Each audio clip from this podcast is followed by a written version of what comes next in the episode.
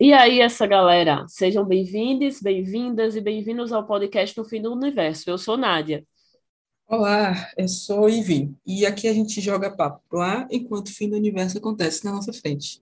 Não existe maneira mais gostosa de ver o fim do universo do que ouvir num podcast. Então, pega sua toalha e bora lá.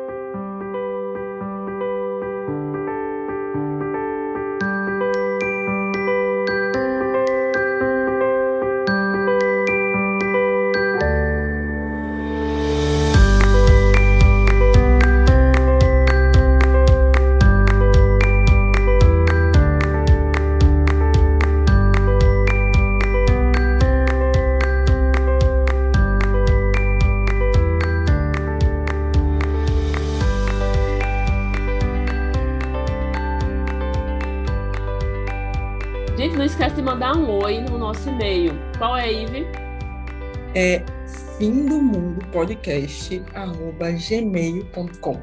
Bem pequenininho. e também de seguir a gente no Twitter. Esse tem é o que ter calma, viu? Tem que ter calma. É arroba podcast FDU, tudo junto, tá? É porque Olha só tinha esse, nosso nome é muito grande. A gente não escolheu nada fácil, nada fácil. É, na nossa vida nada vem fácil, né? E qual é a arroba do Instagram? É o arroba um podcast no fim do universo, tudo junto. Tá vendo? Não tem nada fácil. É, manda um oi, um abraço, uma. Um cheiro. Um a gente- cheiro. a gente a gente aceita cheiro também. Sim, cheiros. Mandem é, sugestões de temas e, enfim, o que quiserem, né? Só não mandem hate por enquanto. Deixa a gente esperar mais um pouquinho. É, é. Aí depois vocês mandam uns hatezinhos. Sou uma pessoa muito sensível. Mas aí, então, triste. provavelmente, a gente não vai responder o hater, ou se a gente responder, é pra mandar tomar no cu mesmo. Então, É, é, é verdade. Ó, somos advogadas, viu? Falem com É. nossos advogados que somos nós mesmos. nós mesmos. Então, igual a, a um cabeleireiro que tinha lá em Teixeira, que ele também tocava, ele tinha uma banda, e era. é, Eu não vou dizer o nome dele, não, mas era, era assim: o nome dele era Fulano Cicrano, vamos ver o sobrenome. É, a banda é banda não sei o que lá, com Fulano Cicrano no vocal, Fulano Cicrano no teclado. Tem uma, tem uma foto da, da Beyoncé, que é assim, é da Rihanna, eu acho que é da Beyoncé. Produtor, é o último filme que ela fez. Produtor, Beyoncé. Atriz, Beyoncé. É nesse, é nesse esquema, é nesse esquema. Então, hoje nós vamos falar sobre o Conto da Aya e Testamentos, é, ambos escritos pela Margaret Atwood e publicados em 85 e 2009, respectivamente. A Margaret Eleanor Atwood nasceu em Ottawa em 18 de novembro de 1930. Aqui a gente só fala de pessoas que nascem em novembro. Ela é uma escritora canadense, romancista, poetisa, contista, ensaísta e crítica literária internacionalmente reconhecida, tendo recebido inúmeros prêmios literários importantes. Em 2001, Atwood foi incluída na, Can- no- na Canada's Walk of Fame, de Toronto. Muitos dos seus poemas foram inspirados por contos de fadas europeus e pela mitologia euroasiática. Assim como Octavia Butler, que a gente já falou sobre ela na temporada passada, Isso. volta lá para escutar. É, ela começou a escrever muito jovem. No alto dos seu, seus seis anos, ela já, sabe, ela já sabia que queria ser escritora e, é, com, com 16. E aí ela fez a Universidade de Artes Inglês. Aí você vê quem faz o roteiro e quem não lê o roteiro com antecipação, né? Você nota aí. É, em 85, Atwood publicou o Conto da Aya, recebendo o prêmio Arthur C. Clarke Award. Nota, eu vou repetir o nome do prêmio. Prêmio Arthur C. Clarke Award, que, em, que foi em 1800 1987. Eu ia dizer 1800. Bem novinha. Bem novinho. O livro foi nomeado também ao Nebula Award em 86 e Prometheus Award em 87, todos prêmios de ficção científica. É, em primeiro momento, ela vai dizer que Conto da Aia é uma ficção especulativa, por entender que a ficção científica teria monstros e naves, seria algo que nós ainda não podemos fazer, ou seja, é, coisas que não existem ainda no mundo, né, que não foram criadas. Ao contrário da ficção especulativa, que são coisas que já aconteceram e que têm uma maior viabilidade de correr no futuro, ou seja, tem, sei lá, alguma coisa, algum instrumento já criado e aí você utiliza de uma forma diferente, enfim, algum contexto que já aconteceu e aí você só utiliza esse mesmo contexto em outro universo. Seria essa diferença, assim. E realmente é bem atual você pegar os dois livros e eles são bem atuais, no mundo inteiro, inclusive. É, depois disso, ela vai assumir que pode considerar o livro uma ficção científica social. O Daia foi publicado no Brasil pela editora Marco Zero em 87 e Testamentos pela Rocco em 2019. É um livro que, desde que foi lançado, ele nunca parou de vender. Primeiro, a gente tem que destacar o que o Conto da Aya e Testamentos são sobre o mesmo universo, por isso colocamos eles juntos. A gente vai acabar dando mais visibilidade ao primeiro, porque foi nele que o universo foi construído, mas eventualmente vamos pincelar a história da continuação. Tá, mas e aí? É sobre o que esse livro? O livro conta a história sobre um mundo pós-guerra e devastação dos recursos naturais, em que, uma, em que há uma baixa na fertilidade. Nos Estados Unidos, um grupo extremista religioso toma o poder, instituindo novas regras sociais baseadas na religião, tais como proteção à família, moral, etc., dando origem ao estado de Gilead. Alguma similaridade com os tempos atuais é mera coincidência. É ficção especulativa aqui, gente. Tem nada a ver com a realidade. Nada. É, essa nova forma de organizar a sociedade é pensada a partir de castas, tanto para os homens, que têm os comandantes, que são eu falar um palavrão, que são os top da galáxia. os políticos, os políticos, chefes de estados, mas eles se sujeitam aos olhos. Os olhos são a alta caixa da inteligência e polícia. E tem os guardiões, que são os guardas gerais, que servem aos comandantes, como motorista, etc., e também aos olhos, né? Uhum. Consequentemente, também servem aos Exato. olhos.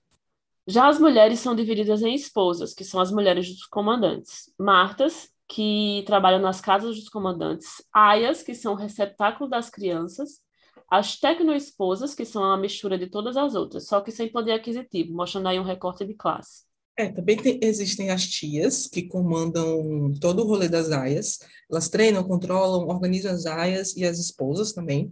No livro Testamentos, a gente vai ver que as tias têm até mais poder que as esposas, né? Porque, pela comparação, as esposas deveriam ter a mesmo, o mesmo nível que os comandantes, por exemplo, mas não tem porque é uma sociedade machista e patriarcal. É, é, mas então, as tias vão ter um poder maior porque mas não é um, um, poder externo, ou seja, ninguém sabe que elas têm esse poder. Elas trabalham com segredos, manipulando, esse tipo de coisa.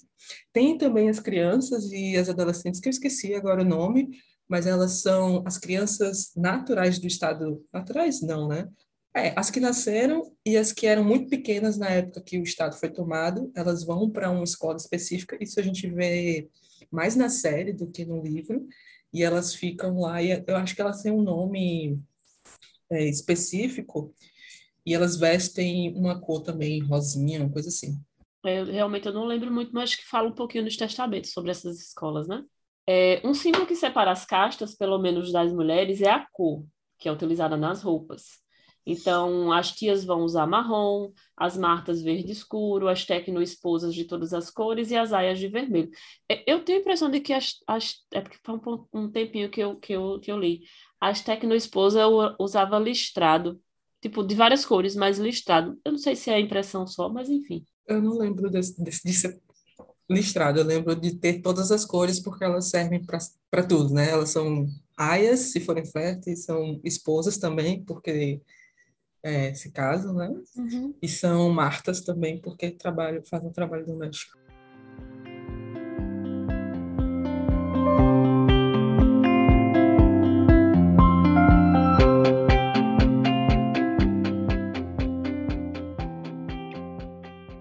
Raquel, vendo que era estéril, teve inveja da irmã. Dá-me filhos, senão morro, disse a Jacob.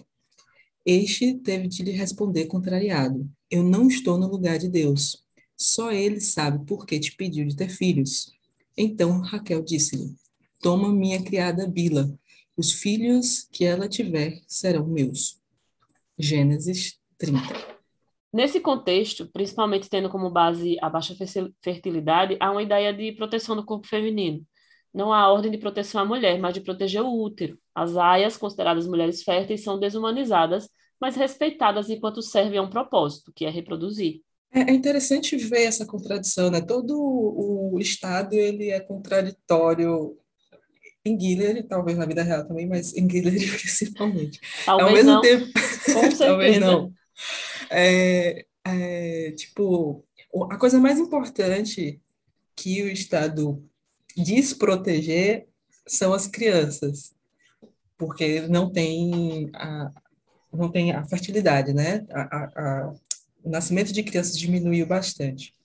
E aí eles protegem a criança e para ter uma criança tem que ter uma mulher grávida. Então eles protegem com muitas aspas as mulheres é, que são férteis. Só que essa mulher que é, vai ser a Aya, ela não é considerada enquanto sujeito, porque ela não tem voz, não tem participação política, ela simplesmente é um receptáculo de fazer filho, né? Exato, exato. É, é, é interessante a gente notar que no mundo de Gilead, o que mais existe é a gente quebrando regras. A gente não... As regras elas estão lá, elas foram feitas, foram criadas para serem seguidas, obviamente, mas o que mais tem é a galera, principalmente os comandantes, as pessoas de poder, é, quebrando as regras, né? É, são, são diversas coisas proibidas, entre elas livros, revistas, porque a mulher não é permitido mais ler, né? Ele retira esse direito da mulher de ler, mesmo que ela já saiba, lógico, porque no início ele teve que reformar aquele mundo, aquele, aquela sociedade com mulheres que já estavam inseridas no, no na sociedade trabalha, tipo trabalhadora, né? Elas eram, você vê, uma das tias, eu vou dar, eu posso dar spoiler neste momento. Nádia, quando você não dá spoiler, me diga isso. Uma das tias é juíza, entendeu? Ela era uma juíza, ela se torna uma tia, ela, tipo, gente, é, enfim, mas, é, então, você vê o que mais tem essa galera quebrando as regras, mesmo os livros e revistas proibidos, eles têm esses livros e revistas, é, maquiagem, e eu imagino que seja tudo vencido, imagine colocar isso na pele, o estrago que não vai fazer, né? E não é incomum os comandantes terem relações com as aias fora daquele períodozinho é, que, que é que é permitido, né? É permitido uhum. que eles tenham relações sexuais com as aias na presença das esposas, numa cerimônia, para que essa aia engravide. Mas fora disso, ele não pode ter nenhum relacionamento com essas aias. Mas é bem comum que eles coloquem as aias numa posição, numa posição de não, não pode dizer não. Por que, que ela vai? Chega um comandante e, e, e quer encontrar com ela na noite, na calada da noite, no seu escritório. A aia vai dizer não como que ela vai dizer não? Então, é, a gente vê a situação de poder, lógico, óbvio, é, e os comandantes, como têm esse poder, eles usam da forma como bem entendem e como vão beneficiar eles, né? Que é, tipo, e, e a, a, também a gente vai ver também a existência do prostíbulo, né? Que é onde as mulheres que não se conformam com aquela sociedade, elas, e mesmo assim, elas não são mandadas para as colônias, elas aceitam estarem no prostíbulo, onde os comandantes frequentam esse prostíbulo e elas ficam lá neste localzinho lá, elas têm comida, elas têm tudo lá, né? Eles mantêm aquilo e teoricamente tudo às escondidas, né? Ninguém sabe, mas tenho certeza que as pessoas sabem que aquele prostíbulo existe, mas viram para outro lado, né? Porque quem mantém são os comandantes. Eu acho que os comandantes e talvez os olhos também, algumas, é, algumas pessoas dos olhos. Ele é, ele é, ele tem um nome, né? Casa Exato, de Jezebel. Casa todo Jezebel. mundo vai para lá, todo mundo fica. É tipo um. É um É como se dissesse né? assim. É, exatamente. É uma, como, como disse um, um orientador meu é, quando eu fiz o ERIP no Conde, é uma casa de facilidades. Que não é tão fácil assim para quem mora lá, né? É mais fácil para quem frequenta mas é, é, é, como também se fosse um, um tipo de. É, aquilo é permitido, é, é proibido, mas aquele comportamento é permitido para que as pessoas não saiam da linha. É meio que tipo assim, ó, toma um docinho aqui e fica quieto. Uhum. Faz tudo que você tem que fazer para manter o poder sobre essa sociedade, faz aqui, ó, mas é, toma aqui um docinho, fica aí quietinho, fica aí, né? Vai lá, pega as mulheres que você quer pegar, ou, enfim, né? A situação, enfim. É bebe, É porque, enfim, tem a questão da bebida também, da Exato, dança, também, tudo exato. isso é, é proibido no Estado e na casa de Uhum, Jezebel é liberado. exatamente. Então, é, nesse local, elas são, elas são essas, essas mulheres, elas não têm o status de mulheres, né? Elas são não mulheres. É, e elas servem sexu- sexualmente a esses homens que estão no poder. E, como a gente já falou a- a- agora, a- anteriormente, é, o Estado sabe da existência e não vai dissolver. Por quê? Porque aquilo é o escape, é uma válvula de escape para os comandantes, para que eles se mantenham, é, na linha, né? É uma forma, talvez, não sei, pensando aqui agora, de também. É, uma forma sutil de demonstrar poder também, sabe? Tipo, tudo é proibido para os outros, mas para mim é permitido, Uhum, saca? Do Tipo, olha, é, além de ser um escape emocional, né? Porque, enfim, envolve dança, bebidas e sexo também.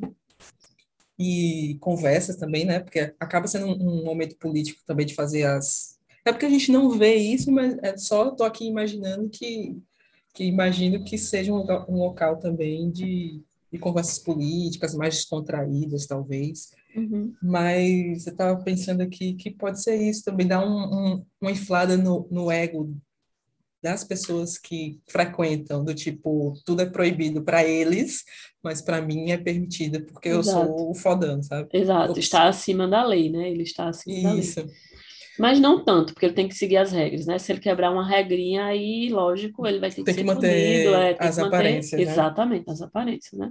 Então fica aí a questão, né? Para que servem as regras? Para quem servem as regras? Verdade. É, Outra contradição que existe, toda uma campanha para gestação, como a gente falou, mas as áreas não são bem vistas, porque é, o, o livro acaba girando em torno das aias, porque o primeiro livro é sobre um ponto de vista de uma aia, que é a Offred. E nelas estão escancaradas assim as contradições, né? Ela que vivencia, por exemplo, o spoiler, eu dando spoiler. Ah, Ela vivencia, é, mas é de 85, esqueci, esqueci o que eu ia falar, tá? Eu esqueci. Elas é, vivenciam, ela vivencia uma, uma relação nesse sentido de não poder dizer não com, com o comandante dela. Ela acaba indo para a casa de Jezebel em algum ponto.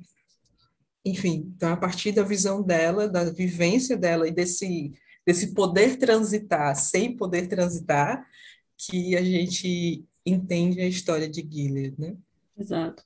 E a nossa visão quanto leitora é, um, é desse relato conflituoso de uma Offred que viveu na sociedade anterior, é, e ela vai contando isso através de flashbacks do que foi acontecendo, do que aconteceu, né? E, e também a vivência dela na sociedade atual, após torturas, medos, humilhações. Uma, ela, ela foi designada para ser uma aia por ela ter sido uma segunda esposa na sociedade anterior, né? Ela, o marido dela ele tinha uma esposa e, eh, pelo que eu entendi, eles se divorciaram e ela se casa com ele e tem um filho, né? Então ela é uma pecadora, ela não tem permissão de continuar casada com esse marido. Se descobrirem que é uma. Ela vai contando isso em flashbacks, se ela se descobre que ela é uma segunda esposa, é, não vai ser. Não há, esse, esse casamento é ilegal, ele não vai ser permitido, ele vai ser finalizado, enfim. E é o que acontece, né? Então, ela. E como ela teve essa filha, ela não vai ser mandada para as colônias. Por quê? Porque ela é fértil. Então, ela vai ser utilizada como aia para para que ela meio que se redima do pecado de ter sido uma segunda esposa, de ter quebrado o vínculo do casamento de, outro, de outra pessoa, de outro casal, ela é uma pecadora, e ela recebe, e também é visto como um prêmio, né? Ó, você não vai ser mandada aqui para colônia para morrer é, com câncer por causa da radiação, mas, ou, de, ou dos trabalhos forçados também, mas você vai ficar sendo estuprada aqui semanalmente por um comandante porque você teve uma filha, mas aí você vai servir ao Estado para procriação e tal, tarará, e vai servir à sociedade, esse vai ser o seu, é, a sua, o seu prêmio, né? Vai ser a sua redenção, é isso que você vai fazer, né? É, É, é interessante, né? Porque tem esse discurso de, das tias, principalmente, do, dessa lavagem cerebral que, que elas fazem no Uhum. Centro Vermelho. Eu não lembro. Eu acho que é Red Center em inglês, né? Red Center. Ih, bilíngue. Hum. Ela. Eu tenho as duas versões, inclusive, inglês e português, do conto da Aya, né? Eu tenho as duas, Eita, que chique. né? É, Enfim, ah, no Centro Vermelho tem essa, essas instruções em como ser aia, e meio o discurso da tia é isso, né? De tipo, você está fazendo um trabalho muito bonito, porque você está salvando a gente, salvando a gente, mas lascando com a sua, sua própria subjetividade, né? Uhum. E que, sa- e que salvamento é esse também? Né? Exato. Então, a todo momento elas são lembradas de sua posição, né? São, elas são colocadas como culpadas de um tempo anterior e, ao mesmo tempo, elas são a redenção da sociedade. São elas que vão salvar a sociedade que está em decadência porque não se tem mais filhos, né? É- é, se fala muito, não é legal, é tipo, é ilegal você dizer que um homem é estéril, mas a gente sabe que a esterilidade não vem das mulheres, vem dos homens. Então, é, tanto é que a- as aias muitas vezes passam de comandantes para comandantes e não engravidam. Por quê? Não é elas que não engravidam porque elas não podem, é porque os comandantes não podem engravidar. Eu estou pulando talvez etapas, então eu vou parar por aqui, porque a gente pode falar mais na frente sobre isso. E é, continuando, né? Elas são essa redenção da sociedade, são elas que vão salvar a sociedade. Elas têm esse dever de reprodução. Elas são simplesmente é, é, chocadeiras, né? Para a sociedade. Elas simplesmente funcionam como chocadeiras. E são tratadas como tais, né? Como E são tratadas pessoas- como tais. Exato, são Sim. pessoas, elas são destituídas da sua personalidade, da sua eh, subjetividade, são destituídas da sua humanidade, elas não são mais humanas, elas não são mulheres, elas são aias. Uhum. Existe isso de a mulher é a esposa, a aia é um mero instrumento de procriação. O útero ambulante, né? Porque até quando se tem o filho, esse filho não é o da, da Aya, esse filho vai ser da esposa. Quem é mãe é a Exato, esposa. exato. E É, é, sim, continua. só pelo período de amamentação, eu acho. E eu acho que pronto. nem, depois nem a e depois a Aya vai para outro, Vai pra outro comandante. saca? Ela acabou de ter um filho, acabou de ser separada do filho, assim, E vai-se bem embora. cruel, e vai próximo E é, e é poder embora não, né? É mandada embora, né? É mandada mandada embora para embora pra- reproduzir novamente. É, e durante toda a gravidez ela é tratada, né, como um ser etéreo, assim, tipo, ai, tem todo cuidado. Quando as aias se encontram com a mulher grávida, elas tocam a barriga desta mulher, porque ela está gerando um ser, toda aquela coisinha. É, e eu lembrei agora, na verdade, não agora, mas eu li duas vezes o Aya, mas todas as vezes que eu li, eu lembro de um episódio de Star Trek, eu acho que Enterprise, não tenho certeza, que eles falam sobre, eles estão, eles, é, para quem não sabe, Star Trek são viagens interplanetárias que os humanos fazem, né? Então esse episódio, ele, ele é a nave do, a, a Enterprise, ela está fazendo, ela é uma nave exploradora e ela está explorando para conhecer, né, outras, outros aliens e tal. E eles se encontram com uma delegação e eles fazem contato, eles vão até lá conversar. É, essa espécie tem três gêneros e para a reprodução os três gêneros têm que estar ativos, né? Eles têm que participar ativamente da reprodução. Então não é só o masculino e feminino que faz a reprodução. É o, o- são os três. Então, eles são tratados como as aias. Eu não sei, eu não lembro de que ano é essa série e se ele teve alguma base, é, e, tipo, sei lá, alguma, é, como é que se fala, inspiração na Aya de, de Margaret Atwood, que seria bem interessante se fosse. É, existem poucas, poucos, poucos indivíduos de gênero neutro na espécie, eles são bem raros. Então, para a reprodução, não, não existe um relacionamento entre os três. Essa, essa pessoa é, de gênero neutro, é, ele é dividido entre os casais masculinos e femininos, digamos assim, os casais hétero, né? É, existe essa heteronormatividade, lógico, principalmente porque também é uma série antiga, né?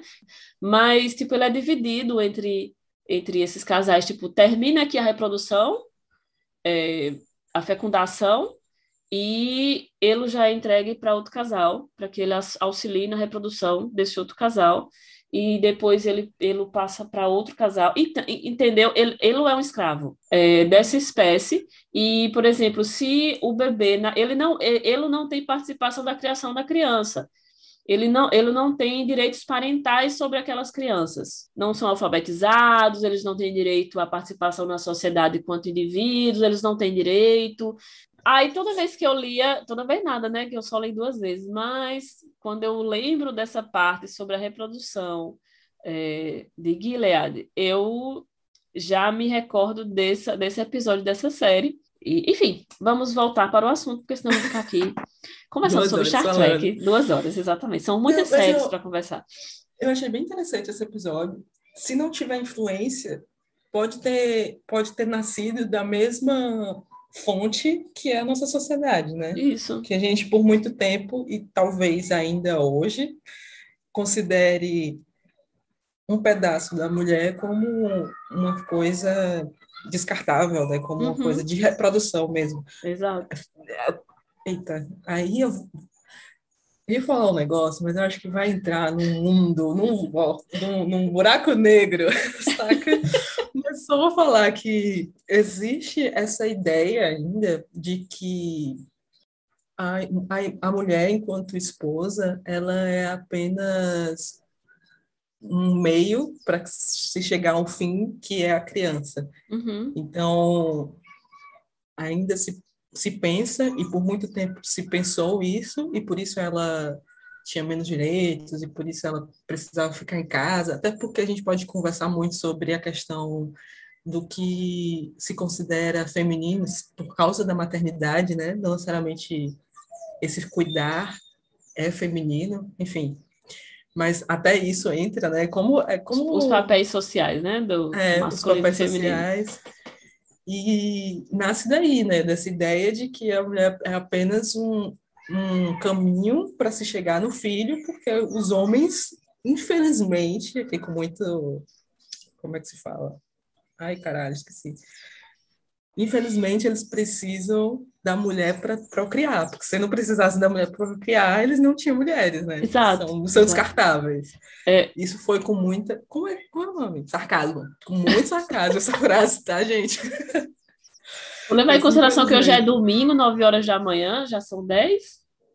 Não, quase, ainda são quase 10. 9 horas da manhã, o pessoal acordou. É tá... isso. Então a gente esquece algumas coisinhas.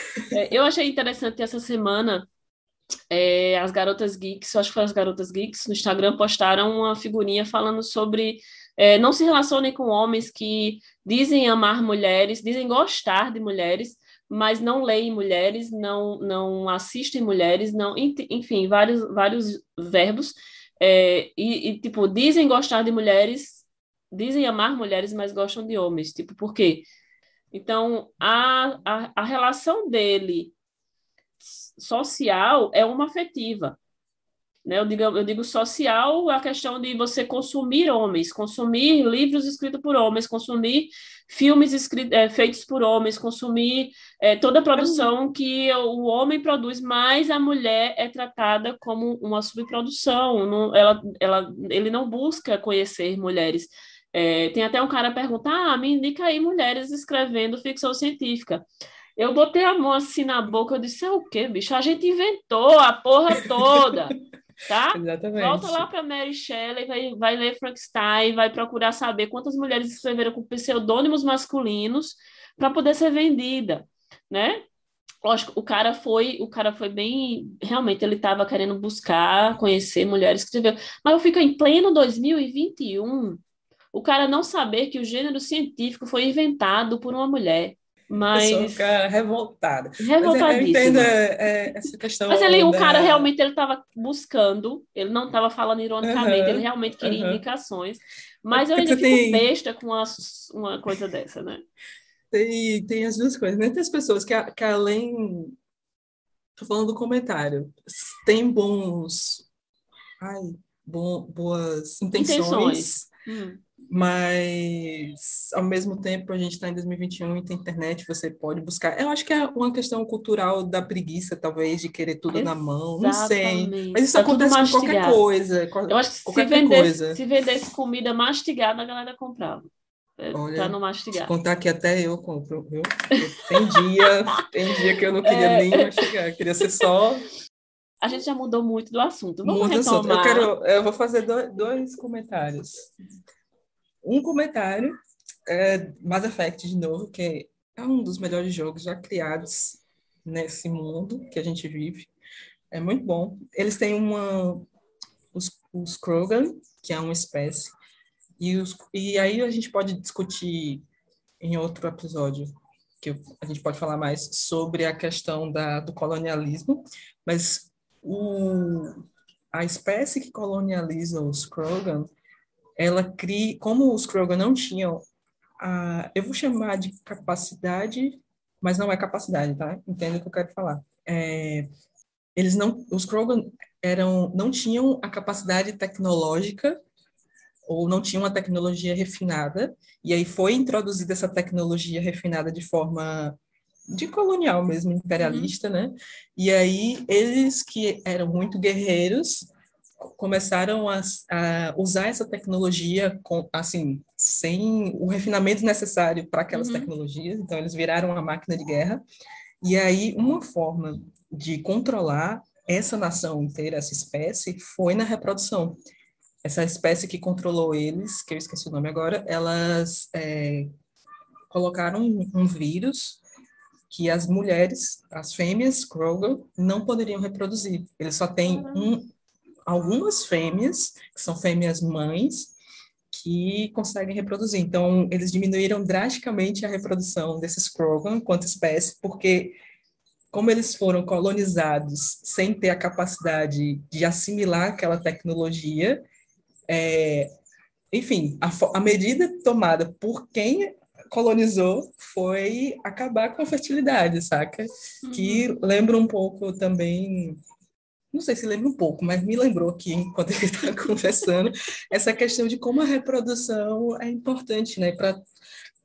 Para a gente, porque a gente que criou a ideia de Kroger, mas também para todas as espécies. Essa uhum. questão de manutenção da espécie é muito importante, né? A gente, acho que a gente tem medo de, de terminar, de, de, de, de, de acabar, acabar enquanto espécie. E uma das formas de controle, da mesma forma como é importante para cada espécie ter a sua reprodução assim mantida em um nível que possa reproduzir e, man e manter a sociedade, uma das formas de controle também é controlar a reprodução dos outros, Sim. que é o que acontece com o Condá e que é o que acontece também atualmente, né? E aí o outro link que eu ia fazer é o link já para a gente voltar para o Condá realmente é que essa questão do da do, do meio ambiente, né? O que uhum. acontece com o Condai acontece por causa das, de possivelmente guerras que aconteceram e que diminuíram essa essa fertilidade e o mundo ele tá tóxico, assim, as colônias são um lugar tóxico, né? Quantas pessoas Sim. são mandadas para a colônia é para tipo trabalhar lá nesse nessa terra que é altamente tóxica, as pessoas morrem, que é uma sentença de morte praticamente, você não precisa Teoricamente, você não precisaria matar, você só precisaria mandar para a colônia, mas o pessoal ainda mata para manter né, essa questão da, da força. E tem a ver também, o Contaia, além da questão da reprodução, do feminino, de qualquer coisa que a gente possa falar, também fala sobre um viés de meio ambiente, né? Com, uhum. O quanto a Margaret estava à frente, entre muitas aspas, do seu tempo, porque em 85 ela já falava sobre uma uma catástrofe é, ecológica. Sim. Não sei nem se ela estava à frente, né? Eu acho que ela acho que na época já já já estava começando já, é, a já, já existia a ecologia e a, o impacto que o ser humano tem, né? Porque é, o ser humano ele não se adapta ao ambiente, a gente adapta o ambiente a gente. Então, é, a gente não se adapta à floresta, a gente derruba a floresta. A gente não se adapta ao mar, a gente suja o mar ou adapta a forma como a gente vai utilizá-lo. E a, a, as outras espécies, as espécies, no geral, não, eles se adaptam ao ambiente. E aquela, aquele indivíduo daquela espécie que não tem a, a, a, habilidade de sobreviver, ele não sobrevive. Portanto, os seus descendentes não são aptos a sobreviver ali. Então, ele morre e ele acaba com aquela.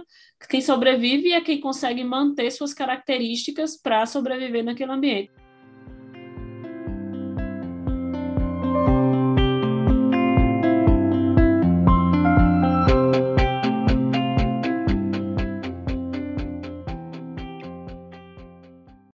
nesse primeiro livro a gente vai ter toda a base da história, né? É lá que é construída essa história da, na, da sociedade de Gilead, a gente vai conhecer né, algumas regras através dos flashbacks, a gente nunca vai ter nada especificamente, ó, oh, aconteceu assim, aconteceu assim, não, a gente vai ter flashbacks da Offred, e ao mesmo tempo ela vai contando como é que está agora na visão dela, né, como foi todo o processo para ela se tornar uma aia, o que foi que aconteceu, e enfim, e já no segundo livro, é, e nesse primeiro livro, ela é a personagem principal e aparece, né, a esposa, o comandante, aquelas coisas pontuais, mas que ela é o foco.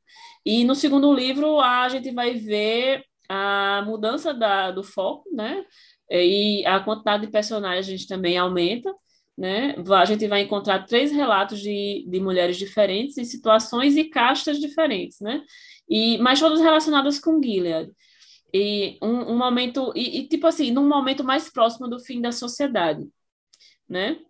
Ou seja é alguns anos depois de do que aconteceu com Alfred isso são são como eu falei mais cedo são vários os temas que o livro trata a gente pode falar sobre a sugestão das mulheres, pode falar sobre o totalitarismo, sobre o medo que produz, sobre a questão ambiental. É, eu acho interessante também que, tipo, passa também, sabe? Saca? O Gilead acaba. Não que o futuro, de, porque o final do, do Conto da Aya é tipo um, uma convenção que o pessoal tá lendo esses relatos e fazendo estudos sobre esses relatos uhum. da Offred. Que são bem poucos, né? Tipo, não, do, do, do Gilead no geral, eles não têm muitos relatos de Gilead, porque é, eles não tinham nada escrito, né? Eles não, uhum. eles evitavam escrever as coisas. Ele, lógico, lógico que eles tinham algumas coisas escritas, óbvio, pelos comandantes e pelos líderes, mas que não se encontra muita coisa escrita ou gravada da época, porque foi uma fase de não existia imprensa, a imprensa era é, não existia imprensa, né? Vamos existia, dizer assim, não existia é, imprensa. Existia. Toda a comunicação era feita pela pelos, pelos olhos, líderes, pelos, é, pelas tias, etc. A comunicação não era, era inexistente. Esses dois livros, e, tipo, eles são livros pequenos, eles não são não, nem livros grandes, são livros muito pequenos. E tem tanto tema nele, tem tanta coisa para se discutir, e, e pegar esses temas e fazer um, uma comparação com a nossa sociedade atual, né? A, a... É, a, no próprio. Tem na Paramount, tem um streaming da Paramount. Se você tiver a Amazon Prime, você consegue uhum. fazer assinatura dentro da Amazon Prime. Isso aqui não é uma publi, tá? Poderia ser, mas não é. Aí no streaming da Paramount, uh, existe um documentário que se chama Margaret Atwood, A World, After World After World's Power, de 2019. E ela conta um pouquinho da história dela, fala mais sobre o conto da Aya, mas mostra o dia a dia, mostra, o esposo dela, que inclusive faleceu em 2000 ou foi em 2019 ou foi em 2020, mas foi próximo, assim, perto do, perto do lançamento do, do documentário. Uhum. E aí ela mostra os, os, as reportagens que ela tem, ela guarda tudo num, num, numa pastinha de todas as coisas que aconteceram na humanidade e que ela levou para o conto da Aya. Que massa. Então, tipo, assim, são de épocas diferentes, né? Essas, essas notícias ou esses acontecimentos que ela juntou tudo num livro só mas aconteceram, sabe? Esse tipo uhum. de coisa de religioso, de querer usar uma barriga de aluguel, assim, para para ser a, a, o pai da, enfim, a criação da Aya mesmo. E aí ela vai mostrando as reportagens, vai pegando de onde tirou a inspiração. E é bem interessante, esse documentário é muito bom. Eu, eu não vi ainda, mas eu vou procurar ver, vou procurar dar uma olhadinha nele. É um livro antigo, o Conto da Aya, mas a divulgação dele foi maior após a criação da série. Ele foi adaptado, a série leva o mesmo nome, né? Ele tem a protagonista, a personagem é, é a Offred, é interpretada pela Elizabeth Moss. Tem quatro temporadas, que são entre 10 e 13 episódios. Também não assisti a série ainda. E, pelo que me falaram, ela é bem carregada, bem pesada, né? Ela, ela adiciona alguns detalhes, né? Outras histórias de outros personagens. Ela faz uma... É, e, e eu, eu acho que ela é ela é produzida pela própria Margaret, né? A Margaret faz parte do, do, dos roteiros ou da produção? Ela participou, acho, da primeira temporada mais ativamente do roteiro. Uhum. E eu acho que a partir da segunda ela fica co-produtora, Pro, é, assim, co-executivo, tipo, né? produtora uhum. executiva, não sei. Eu lembro e... que, que no primeiro ela estava tava mais atuante. Mais atuante, a, né? A primeira é mais parecida com um livro, no sentido de ser mais designada assim na visão da uhum. da June ou Alfred, né? Que eles, uhum. eles deram nome para Alfred. Lá. É. Mas e... ela fala no nome dela. No livro ela fala. fala é, mas assim. Mas tipo, é, é, momento... constantemente Alfred, Alfred. É, Alfred, é. E aí, é, da segunda quarta, ou da segunda quarta, é, eu ainda não terminei de ver, né? Inclusive, eu estou reassistindo. Uhum. Mas a segunda quarta, ela amplia, mostra outras pessoas, mostra como eu ia dar um spoiler, mas não vou dar, não. É, mostra como que aconteceu as paradas aí, para que o mundo, o Gilead fosse destruído. Uhum. E, e uh, o que eu acho, eu, eu, eu acho interessante essa questão do nome, porque você tira o nome de uma pessoa, você é, destitui ela de, de uma personalidade. Aí você chama ela de Alfred. Quando ela tá na casa de um Jorge, ela é off Jorge. Ela, se ela tá na casa de um cara que se chama Brian, ela é Brian, o bombeiro Brian. Brian, o bombeiro é... Brian. se ela oh, tá na. Queria muito poder fazer essa eu voz. Também, é muito eu massa. acho muito massa. Aí, Oh, aí tipo, Brian. que sempre anda com a corda e com machadinha. É, e é tipo off-Brian, tipo, você destitui a pessoa da sua humanidade, da sua personalidade, quando você tira o nome dessa pessoa. E tem uma, uma parte no livro que elas estão, quando eu acho que logo quando elas chegam na, na, no centro vermelho, né? Logo quando elas chegam lá, que elas dizem o nome de, delas umas às outras, tipo, cada uma vai dizendo o seu nome. E eu acho que foi introduzido num, num episódio da série onde elas fazem isso dentro de uma mercearia. Eu não assisti, aí eu não sei ao certo. Tem uma cena que elas ficam cochichando o nome de uma para outra no ouvido de uma para outra, que é quando parece que é quando elas começam a se é, se unir como classe, digamos assim, né? As aias unidas contra o mundo. E se eu não estou enganada, tem uma cena. Eu não assisti, então não posso dizer com certeza se existiu essa cena. Eu vi um trecho é, tipo um trailerzinho. Um GIF, um GIF no, no Tumblr. Não foi, é, eu, eu tipo, e elas dizendo o nome de uma a outra, assim, não, parecia ser uma mercearia, tinha uma luz, assim, maravilhosa, linda, né? A, a luz uhum. do sol entrando. Nossa! Eu não sei se isso foi série... imaginação minha. Pode ter sido a criação da sua memória, mas a série tem, tem umas, tem cenas muito bonitas. Ela é muito bem dirigida, assim.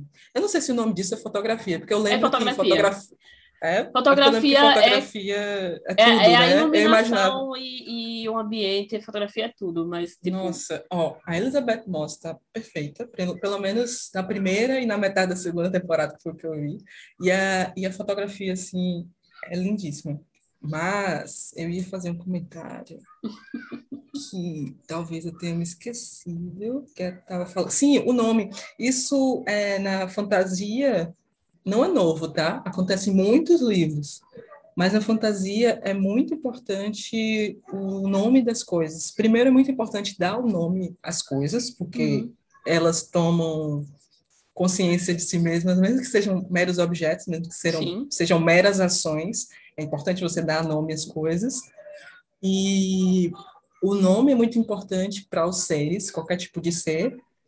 Tanto é que muitos seres míticos místicos, eles não falam o seu nome verdadeiro, porque o dá o poder. poder, dá o poder à pessoa que conhece esse nome. Tem, tem, tem várias, acho que, que na, na magia, né, no reino dos, dos, das fadas e tal, isso é uma coisa bem antiga. Mas tem um livro que foi quando eu foi introduzida essa ideia, que é o, o Nome do Vento. É uma série de três livros do Patrick Rothfuss, É muito legal. não sei falar o nome dele. É, é muito legal esse livro. É, o primeiro livro bate muito nisso, nessa, nessa questão do, de, das coisas terem poder com o nome que você sabe delas. É o nome real, porque existe o nome para fora, que é o nome cosmético que a gente utiliza. É uma fantasia, digamos assim, né? É, é, é de... medicação, o nome fantasia e o nome Isso. do princípio ativo. Então, exatamente. O princípio ativo seu... é, a, é o, a essência. O princípio a essência, ativo é a exatamente. Essência. É, e, tipo, apenas a família ou pessoas próximas da pessoa conhece o nome real da pessoa, né? Tem, existe o nome para a sociedade e o nome, o seu nome próprio, digamos assim, dentro da sua família. Hum. É, é, importante. Oh, até sobre isso a gente pode falar no da São vários os temas. Isso, porque, exatamente. tipo, é, é, eu acho muito bonito isso de você. Da, da mitologia, da, enfim, das fadas, da fantasia, dessa mitologia de que o nome é muito essencial, é, é que traz isso, traz a sua ele, ele dá mesmo. poder a outra pessoa. O seu nome ele dá poder para outra pessoa. E se, dá, e se dá poder também, tipo, quando as pessoas. Tem muitas séries que você vê quando há uma lavagem cerebral, ou quando há essa destituição de subjetividade, até o, o de Shihiro, a viagem de Shihiro, que, que, é aquela questão de não esqueça seu nome, não Exato. esqueça de quem você é. Não esqueça a sua essência. Nossa, Exato, porque ela, ela, ela rouba o nome da pessoa, né? Isso. A bruxa, não que ela rouba, ela, ela faz, é meio que uma troca, né? É meio que uma uhum. troca. Ela pega o seu nome e, tipo, aí você vai esquecendo da sua essência, esquecendo é, né? de quem você é. Você vai esquecendo aos pouquinhos. Eu estava lendo novamente, é, tá faltando bem pouquinho, a versão em inglês do conto da Aya, da Aya The Handmaid's Tale.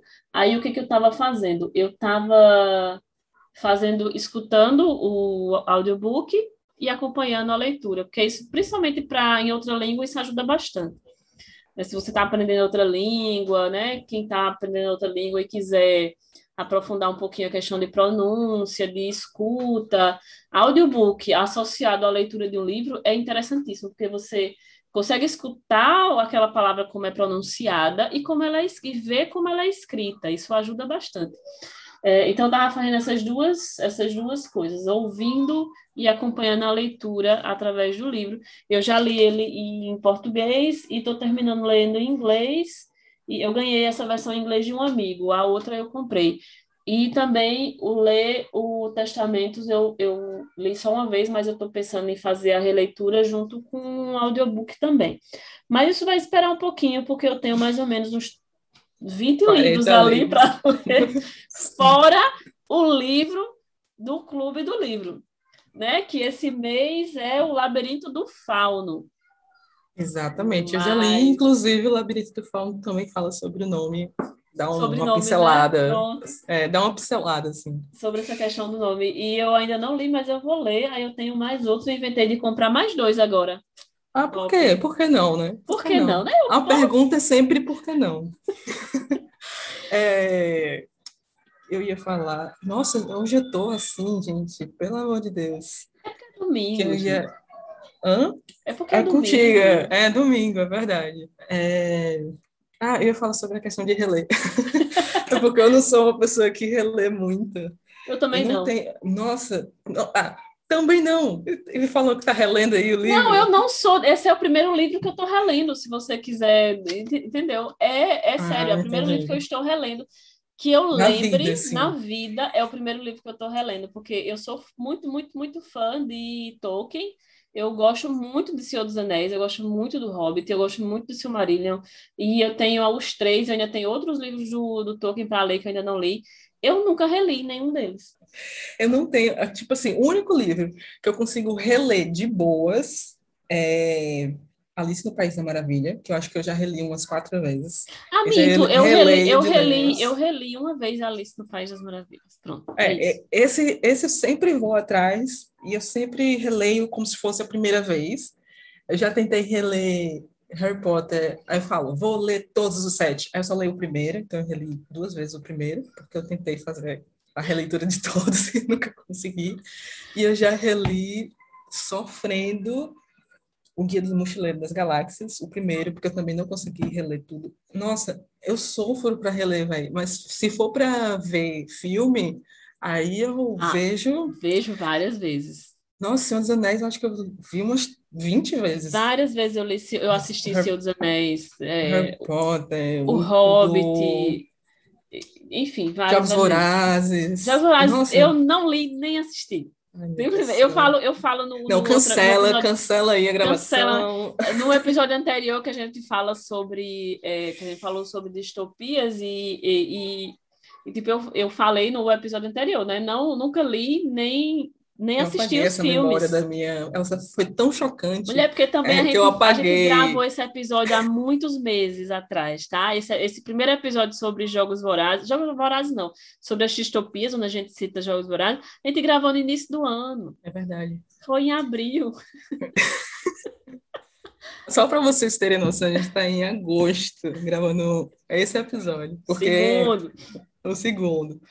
Mas vai sair, vai sair. Se vai. você está ouvindo, é porque ele já saiu. Então você está no futuro e deu tudo certo. Deu Se tudo você certo. não ouvir, infelizmente, enfim, enfim, não vai é só, ouvir, não só, vai saber de nada. Só, só os seres é, extraterrestres vai ficar guardado para posteridade em algum arquivo. Mas não, vai, eu vou, a gente vai, vai lançar todos. Não, não se preocupem, a gente vai lançar todos.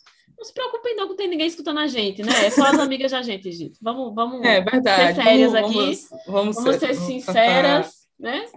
Só tem as amigas Beijos, da gente escutando. Beijo por essa força. É isso. É, sim, eu ia dizer outra coisa agora que eu esqueci, mas tudo bem. Não, só para fechar assim, o conto da Aya e Testamentos, leiam. É, quem tiver estômago, assista. A série é um pouco mais, muito mais pesada do que o livro. É visual, bem, né? Exato.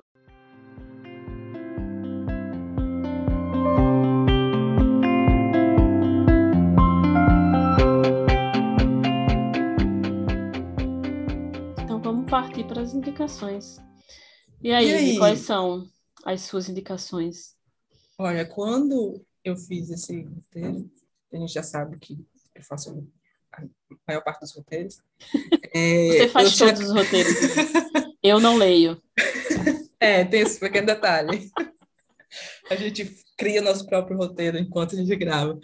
É, eu tinha visto The Mitchells versus The Machines, Netflix que eu acho que saiu em maio. Enfim, saiu na, no primeiro semestre e é muito interessante, é muito legal. É uma história bem legal. É uma animação Netflix e ele é tipo, ele é da Sony, se eu não me engano, ou é do diretor que fez o Homem-Aranha no Multiverso, hum. que é uma das melhores animações que eu já vi na vida. É muito boa, a trilha sonora é perfeita e a história também é legal. Então, ele mescla animação 2D com 3D, faz tiração de onda com ele próprio. Ele, ele a menina, a personagem principal, ela faz vídeos para a internet, então ela está a todo momento dentro do filme fazendo memes com os pais, fazendo memes com ela mesma. Então é muito legal essa, essa quebra da quarta parede sem ser quebra da quarta parede, sabe? Eu assisti, eu lembro agora, eu assisti, eu assisti, mas eu acho que eu, como eu vi o título em português, eu acho, aí eu não tava, não tava associando, mas eu assisti. Ah, eu não sabia que. Eu achava que tinha ficado sem tradução. Rapaz, eu, eu rapaz, agora eu não sei, você sabe, minha memória é muito falha. É, e o outro indicação eu li há um tempo, mas é muito bom e acabou que é ficção científica, tá? Que é o nome é um livro da Ursula Le Guin, ou Le Guin, não sei como é Le Guin. Ursula Le Guin, Legal. que é uma escritora... Se for, é francês? Ursula Le Guin? Não sei. falando com, com o Biquinho, inclusive. Vou ler portuguesado, brasileirado. Brasileirado. Úrsula Le Guin. Leguim. O nome é A Floresta, é o nome do mundo. É um livro pequeno, acho que não, não chega a ter 200 páginas, eu acho. E ele é uhum. muito massa, ele é muito massa, principalmente para questionar essa parada do, do colonialismo e fala também sobre essa, as, nossa, tem um personagem, ele é visto por dois ou três personagens, tem um personagem que ele é um um cara assim que você tem muita raiva, sabe? Eu, eu respirei agora porque eu queria chamar ele de vários nomes, mas vamos dizer que ele é um personagem que você tem raiva. Eu fiquei com muito ódio. Eu estava lendo o capítulo dele na força do ódio. E eu amo quando autores fazem isso, sabe? Eles conseguem realmente transparecer por meio de palavras o ódio que você tem para pessoa. Eu amo quando os autores conseguem criar personagens que você odeia. E ele é para ser odiado, né? Ele é para ser Sim, odiado. Ele é para ser odiado. Ele foi criado com esse intuito. Com assim. esse Eu intuito. acho que, que, que vão ter pessoas. Primeiro, é, vão ter pessoas que podem se identificar com ele, mas eu Sim. acho que as pessoas que se identificam com ele não vão ler esse livro. Porque elas está fora do, da bolha delas. Tu tem mais alguma indicação? Eu vou ficar com essas duas mesmo. Pronto, eu vou indicar umas- uma, uma, uma animação que eu tô revendo, ela já terminou, A Hora da Aventura. Hum, Ah, Maravilhosa. Na HBO, Aventura. né? Na HBO, porque eu tô porque eu assisti até a quinta temporada na Netflix, fiquei Netflix. esperando ela colocar e ela nunca voltou. E ela, inclusive, saiu, né, da Netflix. Inclusive saiu. E, e eu, eh, eu tô aquela. Antigamente a gente procurava os vídeos na internet. Mentira, ninguém procurava. Mas eu passei a ter preguiça de fazer isso. De procurar para ver. Não, eu espero sair em algum stream, porque aí eu sento no Sim. sofá e assisto. Então, Exatamente. Aí veio a HBO, eles têm lá todas as temporadas e tem a tipo o spin-off, digamos assim também, que eu tá, eu tô vendo tudo de novo. Tudo Eu de novo não, né? também. Eu comecei da primeira, mas eu só vi até Eu aqui, comecei então da eu primeira. comecei da primeira para terminar todas, para eu poder ir assistir esse spin-off da Hora da Aventura. E a outra indicação que eu vou fazer é um filme, ou filme não, um livro de Uhum. um brasileiro, ele é de Brasília, acho que ele é Brasília, Pablo Amaral Rebelo, Rebelo, Pablo Amaral Rebelo. Ele escreveu Peixeira e Macumba, maravilhosíssimo. Maravilhosíssimo. Gente, se passa no Nordeste, se eu não estou enganada, né? A gente leu para o Clube do É, Livro. ele tem uma, uma coisa meio nordeste, mas não fala muito. É, não, não, não especifica, Porque- mas dá a entender que é no sertão, né? Dá a entender que É, é no é porque sertão. também teve, teve uma, uma, alguma coisa apocalíptica, Sim, então sim, meio sim, que não dá para saber se é sertão ou Se é se sertão, é se é- qualquer lugar Pode, do país que virou ser sertão. também, né? é, pode ser também, é, meu Deus, como é o nome do Cerrado? Cerrado. Pode ser o Cerrado, né? Porque o Uhum. Cerrado e o, a- o Sertão, eles têm algumas similaridades. Parecida. É, Uhum. muito pouquinho, mas tem uma similaridade e questão de que ah, a gente está em processo de deser- desertificação, né, do Nordeste Uhum. e também do Cerrado, né? Uhum. Mas e essa e essa essa série é pós essa série não, esse livro é pós-apocalíptico e é fantasia. Eu acho que poderia se tornar um Ficção científica barra fantasia, que, Uhum. que é a questão do cyber, cyber agreste. cyberagreste. Não é exatamente o cyberagreste, não. Porque o cyberagreste também traria um pouquinho de tecnologia, né? Tecnologia tecnologia. É, e, e é bem, realmente é bem. O nome é Peixeira e Macumba, gente. É Peixeira e Macumba o nome do negócio. E o negócio é bom pra caramba, viu? É Podem- muito bom. É, muito, bom. muito Podem ler à vontade. Ele tá baratinho no Kindle. Ele tá por seis reais no momento. Você pode ler de graça através do Kindle Unlimited. É muito, Muito mais. bom. Principalmente se você for do sertão, leia. Leia que você vai fazer várias associações, gírias utilizadas no sertão, que a gente não vê Uhum. aqui, mesmo aqui em João Pessoa, aqui mesmo na capital. São coisas que a gente associava com a nossa infância, porque a gente cresceu no sertão. E, tipo, é muito, muito, muito bom o livro. Recomendo bastante a ler. Eu, eu acho que ele tem, eu não sei se ele tem algum vínculo com o Nordeste, o, o autor. Eu sei que ele é da, de Brasília. Não pesquisei muitas. é, não pesquisei muito sobre a vida pessoal do cara, não, né? O livro é muito bom, eu recomendo. Ele tem outros livros também lá no, na Amazon. É, então é isso, né? É isso, né? Finalizamos, mas Temos, episódio. temos um episódio. Temos um episódio. Aí, no Pai e teremos mais. se cuidem, continuem usando máscara, porque a gente ainda está na Isso, se pandemia. vacinem com segunda vacinem. dose. Quem não se vacinou ainda, marque a gente.